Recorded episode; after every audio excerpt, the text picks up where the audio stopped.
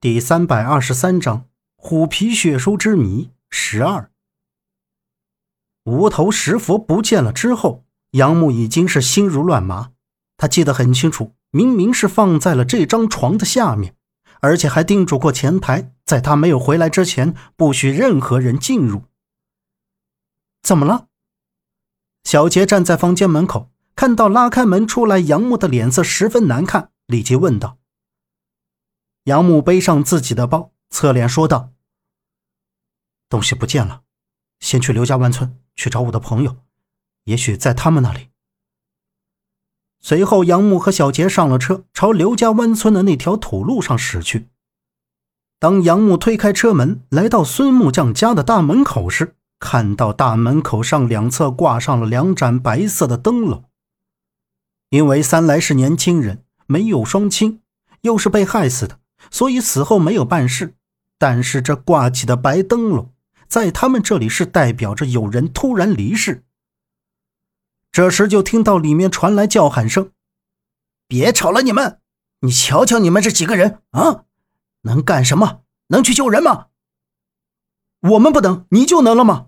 现在霍雷那家伙死不承认，你去了也白去，等着信吧。”杨木听着，好像是孙木匠的那几个徒弟在里面吵吵什么。他推开半掩的门，走了进去，就看到院子中间站着几个人，还都穿着孝衣。杨木快步过去，扫视着周震他们，发现除了孙木匠的那几个徒弟，没看到其他人，就连老叔伯也不在。哎，杨兄弟，你去哪儿了？你怎么回来了？就你一个人？啊，不是一个人啊。后面那是谁啊？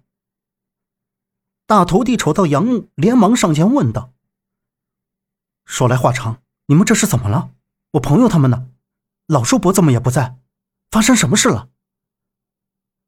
杨木看到大徒弟被放了出来，知道周震已经把事办妥了，眸光扫向面前一个个苦丧的脸，问道：“那二徒弟揉了揉眼睛，冲杨木说道：‘大师傅走了。’”二师傅和小军也被霍雷给抓起来了，都怪是我们没用。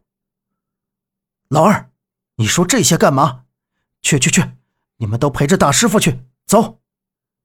大徒弟推搡着二徒弟，冲身后的师弟们喝了一嗓子。大徒弟跟杨木说：“昨天下午，他和老四、老五从派出所回来之后，看到孟莎焦急的来找周震和陈方安。”然后三个人就匆匆忙忙的出去了，再也没有回来。他们是前脚刚走，霍雷就带着一群人又来闹事，还和他们动起手来。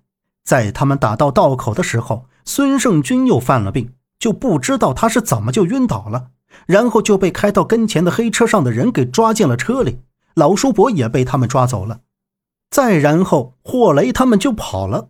等大徒弟他们追到霍雷家要人时，霍雷说：“人不是他抓的，而孙木匠在医院突然病逝，这一下子让他们六神无主，所以现在正想办法怎么去营救老叔伯和孙胜军二人。”杨木追问道：“周震他们在走之前有没有留下什么话？”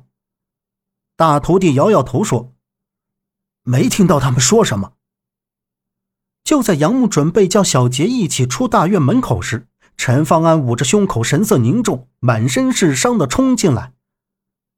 在看到受伤的陈方安时，杨木顿时心中一惊，立刻上前扶住陈方安。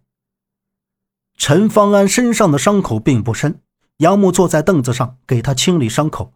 小杰待在房间门口瞅着他们。陈方安看到杨木的时候也是面露惊色，他问了杨木在福安市为什么会被抓进派出所。然后又突然消失了。杨木把在福安市遭遇的经过跟陈方安说了一遍，还有王玉龙出现及逼迫自己的事也简略的说了一遍。陈方安在擦药之后缓过劲儿来，便对杨木说道：“我没事了，等一下我们就走。去哪儿？哎，小陈，你还没跟我说你这一身伤是怎么弄的？周震他们为什么没和你一起回来？”陈方安余光瞥向门口的小杰，警惕的说道：“一会儿路上说。”杨木侧头瞅了一眼小杰，又回过头对陈方安说道：“说吧，那个小杰他是面业的人，放心。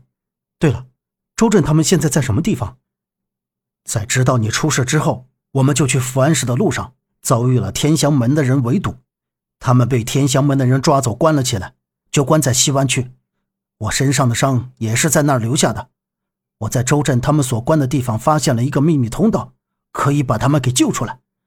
还有，虎皮血书出现了，在一个叫普桑的人手里。陈方安犀利的眼神盯着杨木手中的木药勺，说道：“在杨木收拾好药箱之后，陈方安重新穿上衣服。杨木离开前，让孙木匠的那几个徒弟先不要轻举妄动，等他们回来之后，就坐上小杰的那辆车，离开了孙木匠家。西湾区是在平阳的东南地带，临东海，靠墨城。当小杰将车开到公路边的时候，雨已经不下了。三个人缓缓靠近西边那几排房子，杨木和小杰跟在陈方安的身后，来到天祥门等人驻扎的地方。然后陈方安指着那几个简易的房后面说道：“他们就被关在那个灯塔下面的楼里，在那山坡上的树林里有一个秘密通道，是和楼里面相通的。可是这里人太多，我们抵抗不了的。”小杰在旁边说道。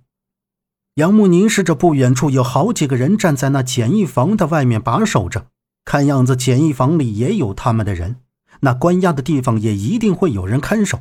而通向灯塔的路，除了海面，就只有眼前这条了。是啊，我总不能和他们硬来呀。小杰，你不是知道这个地方吗？你想想，哪里还能到灯塔那儿？杨武问道。小杰推了推眼镜，摇晃了一下头，说道。我是知道，但是现在除了海面那里能过去，没有其他法子。你自己看，他们基本上把灯塔附近全都包围了，肯定是有所防备的。那我们就从海面上过去。但是小陈，你身上的伤……杨木瞅着陈方安身上的伤，担忧的说道：“这点伤不碍事。”陈方安说着，转身离开了他身前的栏杆。小杰带着杨木二人从灯塔的侧面穿过海边，不能用船等工具，他们只能一点一点的游过去。在游到灯塔的边上时，陈方安探出头观察了一番石台上面的情况。这边靠近大海，没有人把守。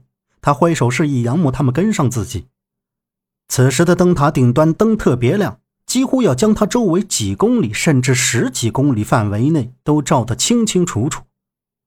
杨木他们穿梭在灯塔旁边的树丛里，在躲避开天祥门的人之后，陈方安站在了一个铁质的盖板前。本集播讲完毕，感谢您的收听。